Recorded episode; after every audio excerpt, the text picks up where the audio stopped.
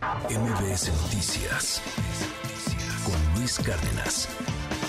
Hoy es viernes de Cultura Digital con la doctora Laura Coronado. Doctora, qué gusto verte. ¿Cómo estás, Laura? Feliz de estar con ustedes. Además, con un tema, a ver si nos ayudan los de la audiencia a tratar de descifrarlo. No sé si viste estas imágenes que han estado toda la semana en redes sociales sobre los cyberdogs. O sea, son estos perritos robots. Sí. Eh, acaba de sacar un modelo Xiaomi que la verdad, este, pues sí ya tiene todas las características de robot como si fuera perrito.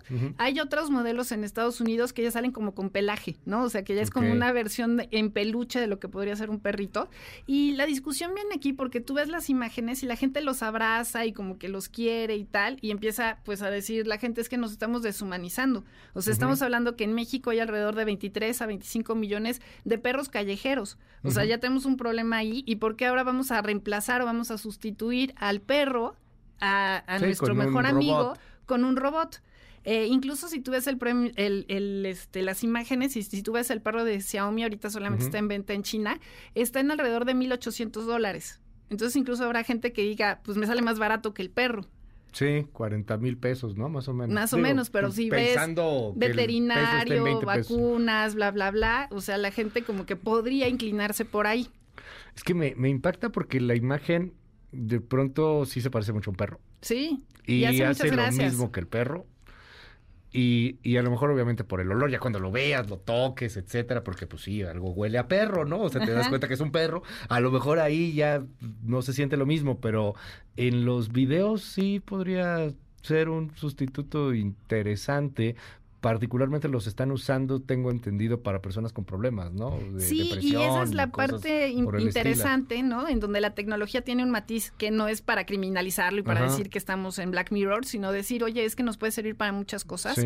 Hay muchos adultos mayores, de la estadística va cambiando un poquito, pero a nivel global es que cada uno de cada tres adultos mayores vivan en soledad. O sea, es gente que no tiene a alguien que les pueda ayudar. Algunos de ellos pues tienen demencia o tienen algún tipo de principio de Alzheimer y no pueden cuidar a lo que sería pues su compañía, ¿no? Que además es un apoyo emocional muy importante que es el de las mascotas.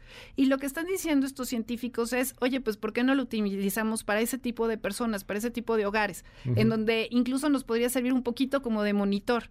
O sea, si, si, lo si te fijas, tiene cámaras y tiene sensores el perro y podríamos instalarle ciertas actividades para saber que el adulto mayor se medicó, se levantó, o sea, te podría servir un poquito como para darle seguimiento y además para darle esta ayuda emocional. Pues o sea, sí te encariñas con las mascotas, pero sí es muy Black Mirror. Sí es muy Black Mirror, sí, porque te enamoras de un robot pero es que te encariñas con los animales. Perritos, yo, quisiera tenerlo, no tengo el tiempo para dedicarle a, un perrito, un compañero, porque no, pues no es un juguete, es, un, ser vivo. Es un ser vivo al cual hay, hay que hacer un compromiso con él y, vivir y es, es, maravilloso.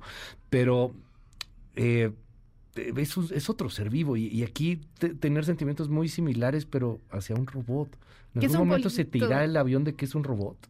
Pues yo creo que sí, porque además le pones nombre y lo personalizas. O sea, le das tu carácter, ¿no? O sea, le dices, quiero que sea juguetón, o quiero que ladre determinadas horas al día, y quiero que se pelee por tal cosa, quiero que persiga la pelota. Configurar al perro por o una... O sea, lo haces ad hoc. O sea, sí te puedes meter a hacerlo ad hoc. O sea, ahí puedes determinar hasta la raza o el tipo de perro que quieres. O sea, así lo vas haciendo muy a tu medida, que es un poquito lo que haces cuando escoges una mascota, ¿no? Oye, pues yo puedo tener pájaros o puedo tener gatos. O sea, la estadística en México, según el INEGI, es que el 70% de los hogares mexicanos tienen algún tipo de mascota. Y el 43, eh, de ellos, 43 millones, estamos hablando de cerca de 80%, este, por ciento, son caninos. O sea, nos inclinamos más hacia los perros, después a los gatos y después otro tipo de mascotas. Yo la verdad no puedo porque soy alérgica a todo el tema del pelaje, pero sería una solución para mí o para mis hijas, ¿no? Sí, eh, me llama la atención. A ver, la empresa eh, Xiaomi también tiene el tema eh, en pugna, si no me equivoco, con temas chinos, ¿no? Este, sí. Con los Estados Unidos. Y que te podría así como monitorear al adulto mayor y decir, se tomó no la medicina, también te monitorea a ti, o sea, como consumidor. Sí, claro, o sea, le gusta tal cosa y, ahí tengo ya la información de que el, perro, este robot, te está escuchando y te va a salir publicidad de ciertas cosas, tratar de venderte cosas. Pero decía lo de China porque entiendo que en varios países por ejemplo en Japón, en, en, Asia, no es tan fácil tener perro. Además. En, muchos lugares, o sea, porque es caro, está mucho más regulado, etcétera, Tienes un impuesto, por ejemplo, en, España y en otros eh, países de la Unión Europea ya te dan el perro, pero cuando lo adoptas, pero le ponen un chip para que si se te ocurre abandonarlo en algún momento de tu vida, rescatan al perro, pero saben quién fue quien lo abandonó, porque tiene los Ah, datos. Y entonces tienes una multa muy fuerte por haber abandonado una mascota. Sí hay o sea, no, no es un fenómeno solamente en México Claro. que ves al cachorro muy bonito, lo regalas en Navidad y luego para el Día del Niño ya el pobrecito está en la calle. Ajá. O sea, nos falta mucho esta parte de Sí, en compromiso. México y en, en, en América, aquí en, este, en esta parte del continente, del mundo, perdón, este continente sí somos muy así. Digo, los estadounidenses también son muy de mascotas y no los, no sé qué tanto se enamorarían de algo parecido a un es robot. que sí crea sentimientos. Pero en Europa, como bien nos dices, pues es que no tengo otra opción en algunos países o en Asia, ¿no? En Japón, etcétera. Exacto. Interesante. Y entonces es muy interesante porque por un lado ves este fenómeno en donde quieres tener a alguien en tu casa y que quieres tener este apoyo, esta ayuda, el sentirte no solo, ¿no? O sea, que, Sí. que tienes alguien con quien interactuar, que tienes este amor incondicional, porque además las mascotas te dan eso. O sea, son seres vivos que te dan Sí. mucho amor. Híjole, pero la bronca de soledad y, y no, no quiero ser así como melodramático, ya, están solos. Hay gente a la que le gusta mucho estar sola, pero que tengas tu contacto humano con un robot. Pero No si no tienes la cañón, capacidad sí. de cuidarlo, o sea, hay, japoneses que se han muerto de viejitos en su departamento.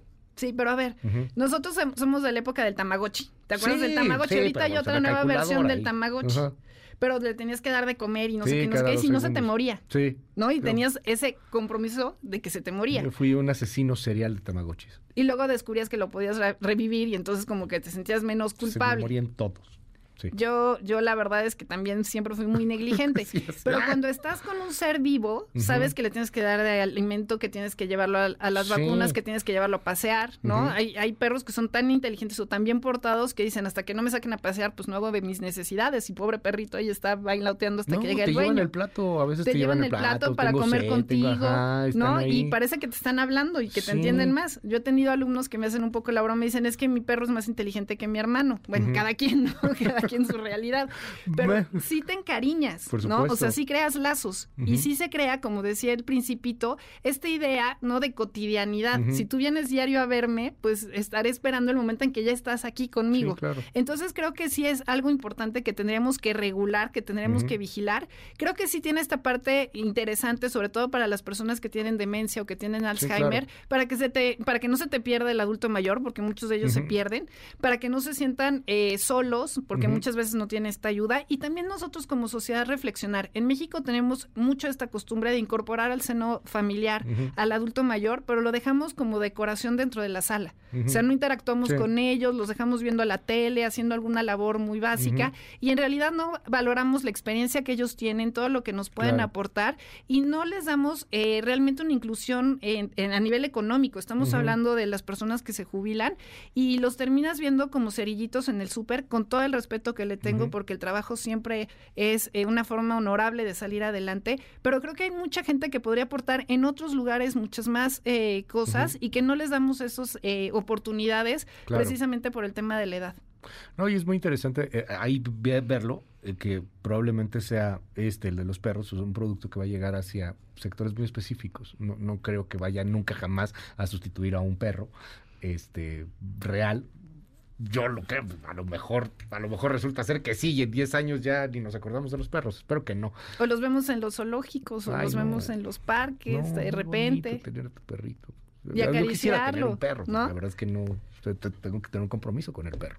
Porque Y es por- eso, por- es ajá, una no- no lo tengo, responsabilidad. no tengo el tiempo, pero tienes tengo la una forma. sociedad, Luis, que cada vez quiere menos responsabilidades.